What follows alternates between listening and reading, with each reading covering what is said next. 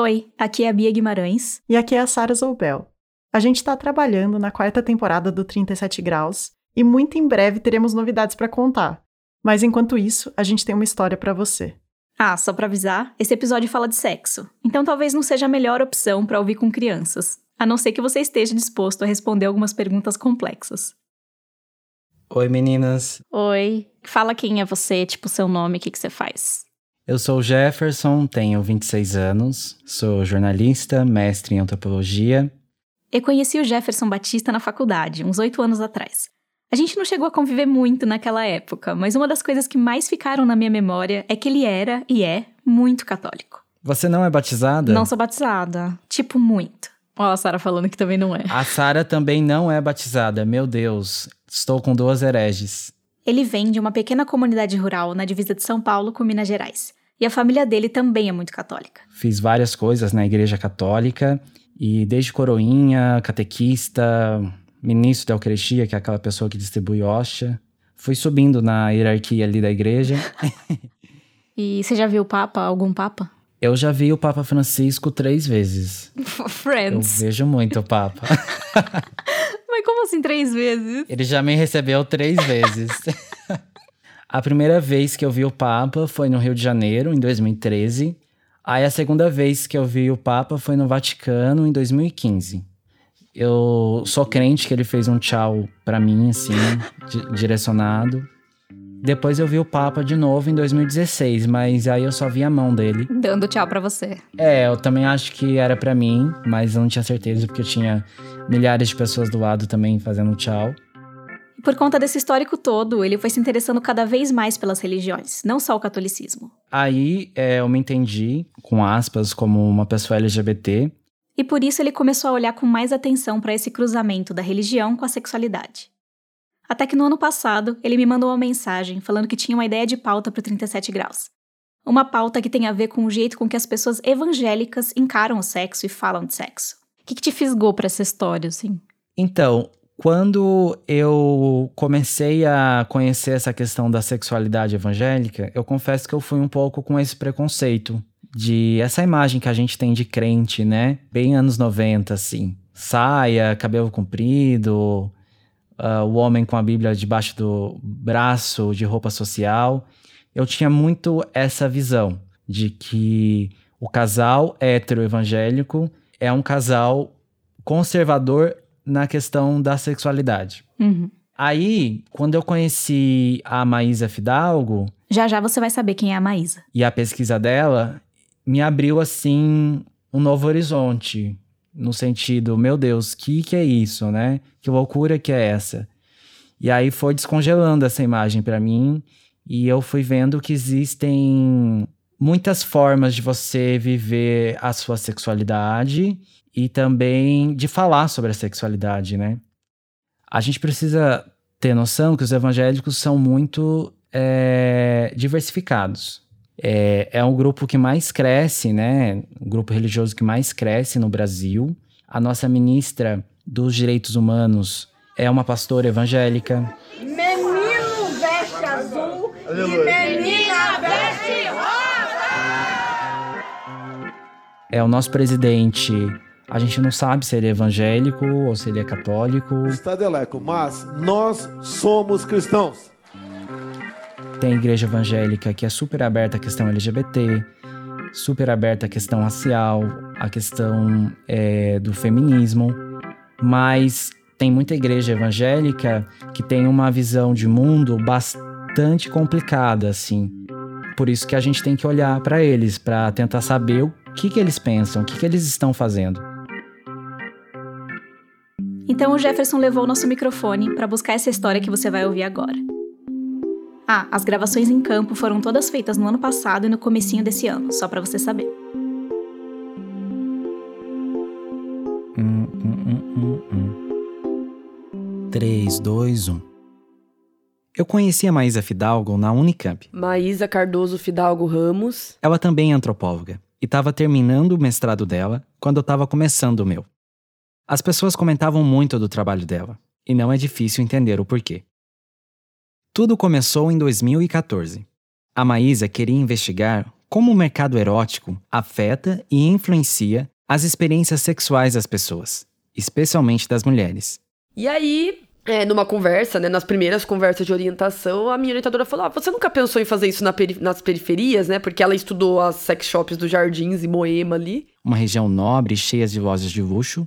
E ela falou que sempre perguntavam: ah, e na periferia, e na periferia? Sexo todo mundo faz, mas em cada canto é de um jeito, em cada cultura é de um jeito. Então ela decidiu investigar para ver se tinha algo de diferente entre as sex shops dos Jardins e as sex shops do Capão Redondo, um distrito na periferia de São Paulo. E aí começou a explorar as ruas do distrito, com a ajuda do namorado dela, que nasceu e cresceu por lá. Um dia, né, eu e meu companheiro, a gente foi de moto e aí eu parava em todas as sex shops. Oi, tudo bem? Eu quero fazer uma pesquisa, né, bem antropóloga. A Maísa é boa de conversa e faz amizade fácil. Então não demorou muito para que ela conseguisse se aproximar de duas donas de sex shops. Ela conheceu a história dessas mulheres e participou da rotina delas. Conversou com os clientes das lojas e até ajudou a vender lingeries, géis, algemas, fantasias e bolinhas. Tudo pela ciência. Mas mesmo estando mergulhada nesse universo, ela ainda não estava conseguindo enxergar o que tinha de novo ali. O que um mercado sensual de uma periferia paulistana tinha de diferente do mercado sensual de um bairro nobre da cidade. Ela colocou a cabeça para funcionar para identificar todas as diferenças possíveis. Será que os artigos eróticos dos bairros chiques eram mais sofisticados? Não tem diferença, os produtos que eles compram é a mesma coisa. Será que então a diferença estava na escolaridade das empresárias? Não, não é de jeito nenhum, porque elas também fizeram ensino superior, né? Não todas, mas não era isso. Então era uma questão financeira? Será? Bom, pesquisa é pesquisa. Se a Maísa não achasse nenhuma diferença entre as sex shops dos Jardins e as do Capão, tudo bem, acontece. E não deixa de ser também uma descoberta digna de nota. Mas no fundo, no fundo, ela sentia que tinha alguma coisa ali para ser decifrada. Alguma coisa que ela ainda não tinha captado. É difícil você imaginar que não tem nenhuma diferença de uma sex shop dos Jardins pra uma sex shop do Capão Redondo, né? Parece que é muito. Você fala assim, meu, não é possível. É, são dois universos diferentes dentro da cidade de São Paulo. Até que um dia. E aí eu tava nessa, nessa sex shop. Ela ouviu meio que um sinal divino vindo de uma pequena caixa de som numa das lojas que ela frequentava e estudava. E aí, de repente, eu escutei uma música gospel. Né, olhando lá as próteses, os vibradores, eu falei, gente, o que que tá acontecendo? uma música gospel tocando em plena sex shop. Falei, nossa, liguei um sinal de alerta, né? Ela começou a olhar a loja com mais atenção, procurando mais pistas, escaneando cada detalhe. E aí era uma loja de lingerie e no fundo tinha uma cortina preta e atrás dessa cortina ficam os... Os artigos mais explícitos, digamos assim. Até que ela viu outra coisa curiosa.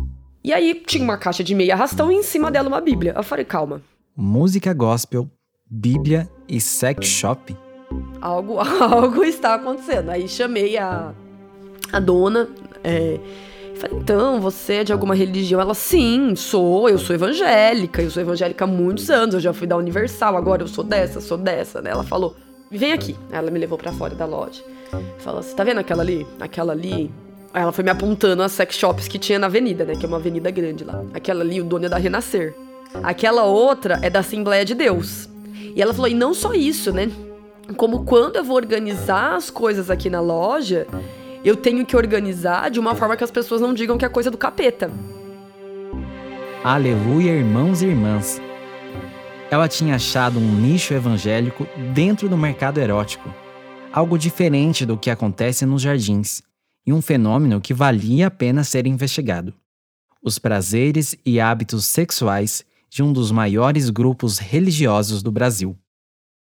Aos poucos, ela foi percebendo que aquele nicho não estava presente só no Capão. Era algo muito maior do que uma, duas, três sex shops. Aquilo, a, a, a, esse marcador da religiosidade, ele fazia parte da experiência de mundo delas, né? Então, assim, aquilo era importante para a forma como aquele nicho de mercado se, se organizava ali. As perguntas e descobertas da Maísa me intrigaram também. Porque assim, no resto do mundo, existe todo um estereótipo, uma imagem de que o Brasil é um país quente, que o brasileiro usa pouca roupa, pensa e fala muito de sexo. mas 81% da população é cristã. Só os evangélicos cresceram 61% em 10 anos.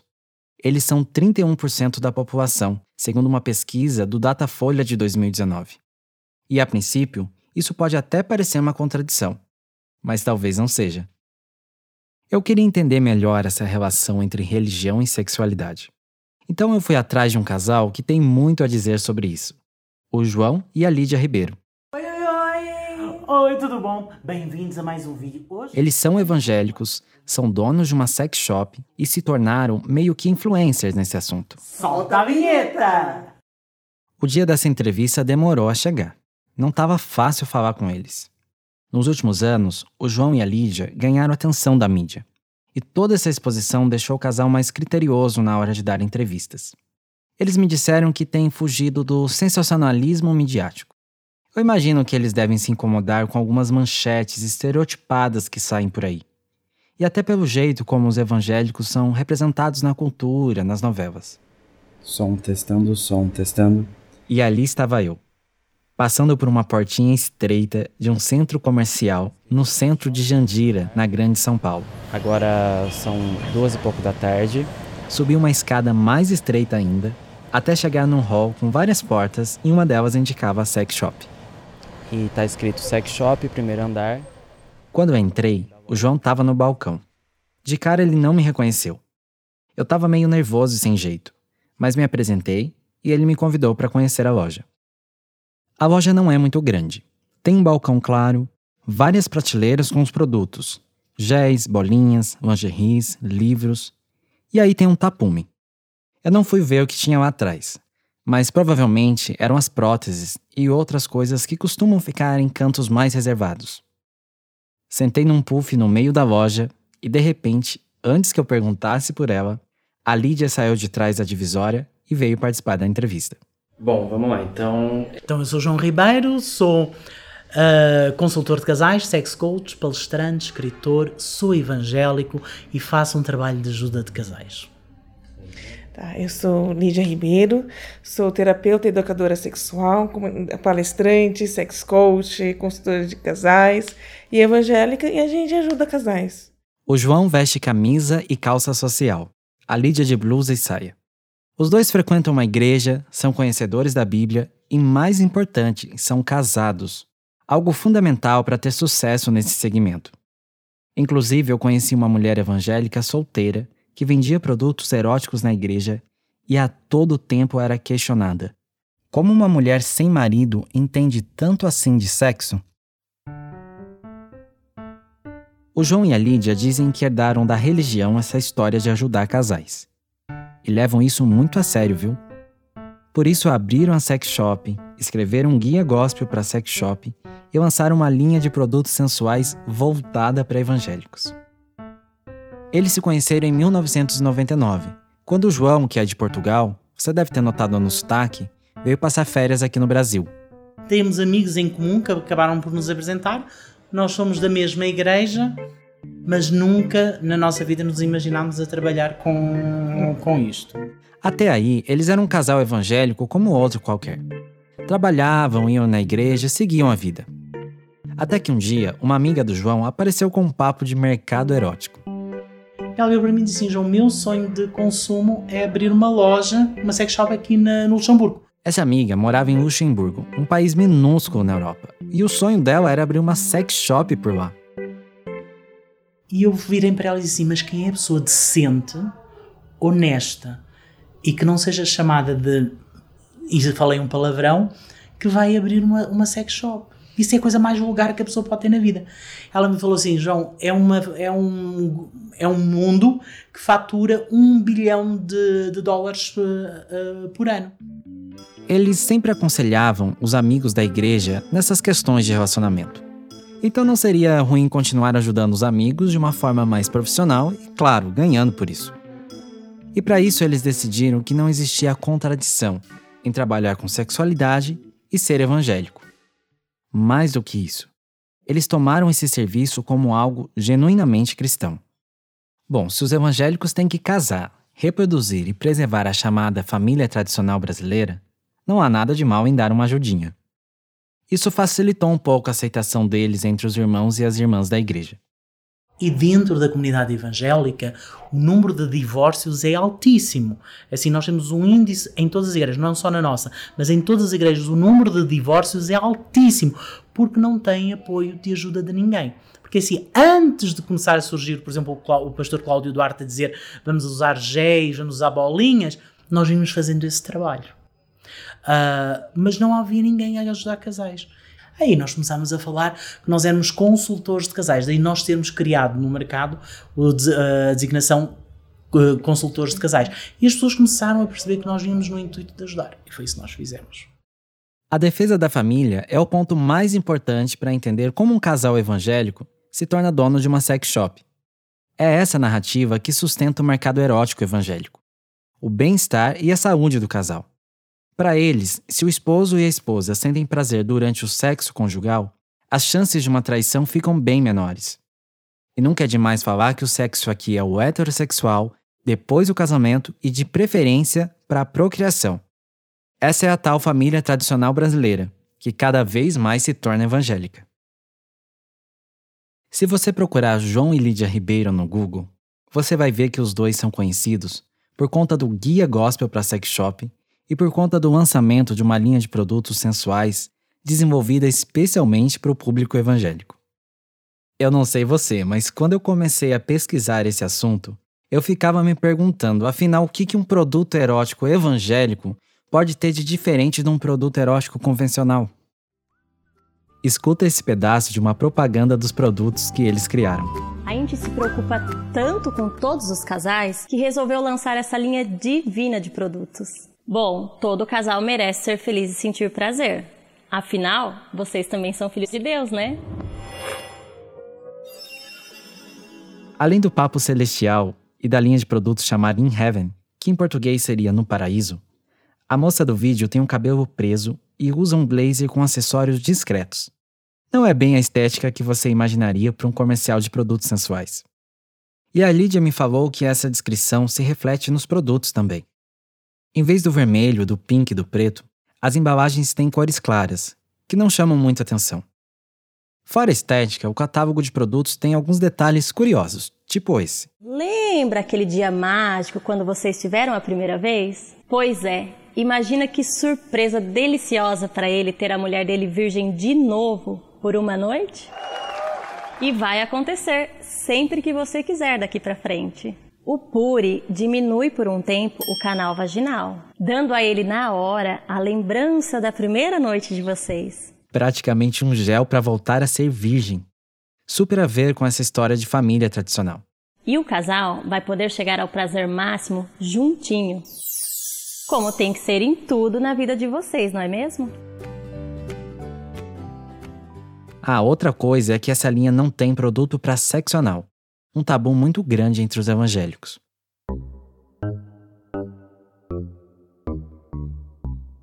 Não é todo lugar do Brasil que tem uma sex shop comandada por um casal evangélico, né? Por isso eles criaram o Guia Gospel, um manual para ensinar agentes do mercado a entender o público evangélico de forma correta. Não precisa ser evangélico para vender produtos sensuais para evangélicos, mas precisa conhecer bem o que eles procuram, o que eles usam. Eu não podia terminar esse episódio sem conhecer o lugar onde esses produtos nascem. Eu precisava visitar a fábrica.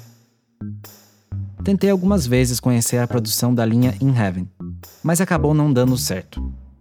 Continuei fuçando e acabei achando outras fábricas e produtos eróticos que, apesar de não serem 100% evangélicas, têm no catálogo produtos feitos especialmente para esse público com características parecidas com as dos produtos criados pelo João e pela Lídia.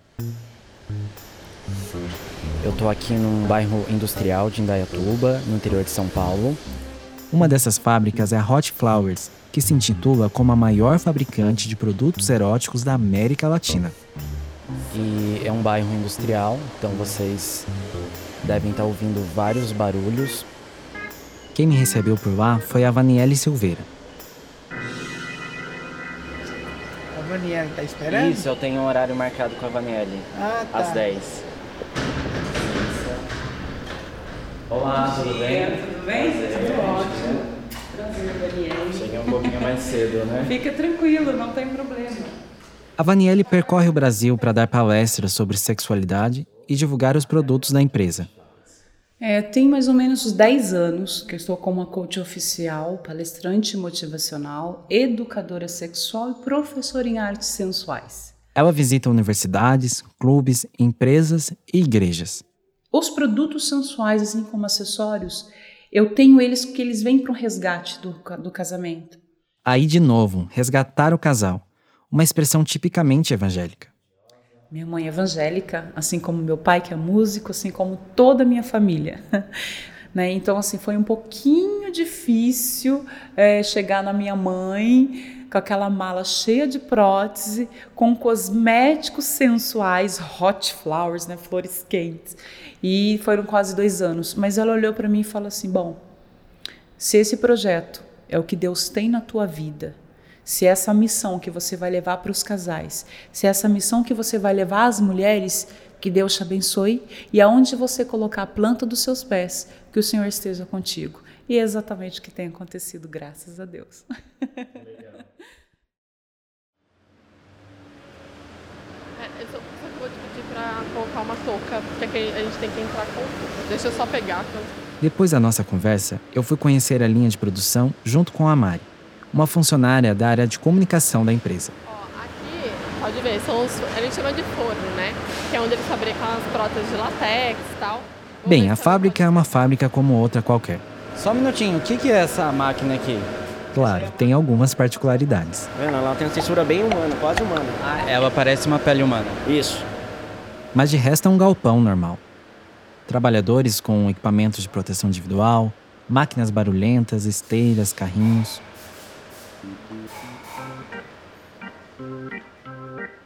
E foi naqueles corredores que eu percebi uma coisa. A grande diferença entre o mercado erótico comum e o mercado erótico evangélico não está nos produtos.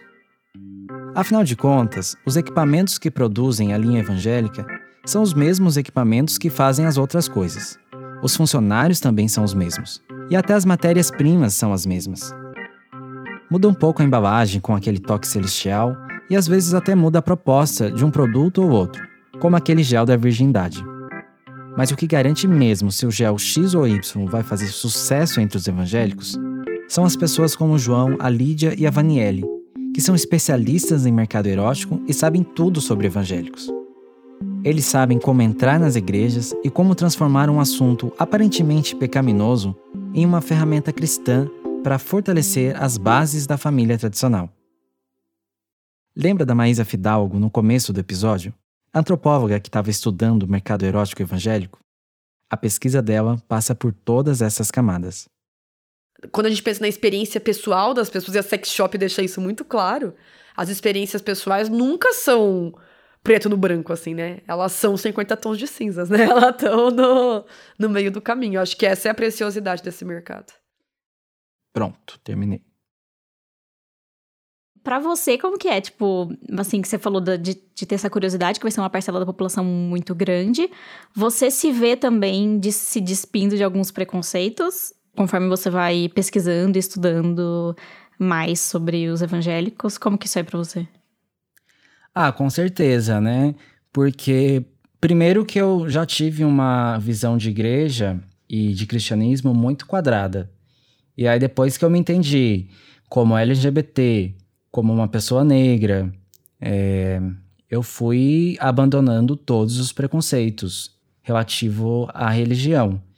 Então, assim, mesmo que são grupos mais conservadores, eu sempre faço o exercício de ouvir, por interesse acadêmico, mas também como uma filosofia de vida. Eu preciso ouvir as pessoas.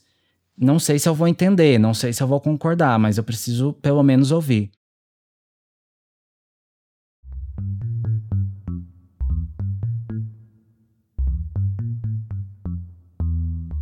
Esse episódio foi produzido pelo Jefferson Batista, pela Sara Zoubel e por mim, Bia Guimarães. A trilha sonora é do Gabriel Falcão e a ilustração é do Rafael Olinto. Se você ainda não segue o 37 Graus nas redes sociais, faça isso, porque em breve a gente vai dar notícias sobre a nossa quarta temporada, que tá no forno com histórias um pouco mais malucas do que o normal. Estamos na arroba 37podcast. E se você gosta do programa, vai lá e deixa uma avaliação ou comentário pra gente no app que você usa para ouvir o podcast. Isso faz com que o 37 Graus alcance mais pessoas.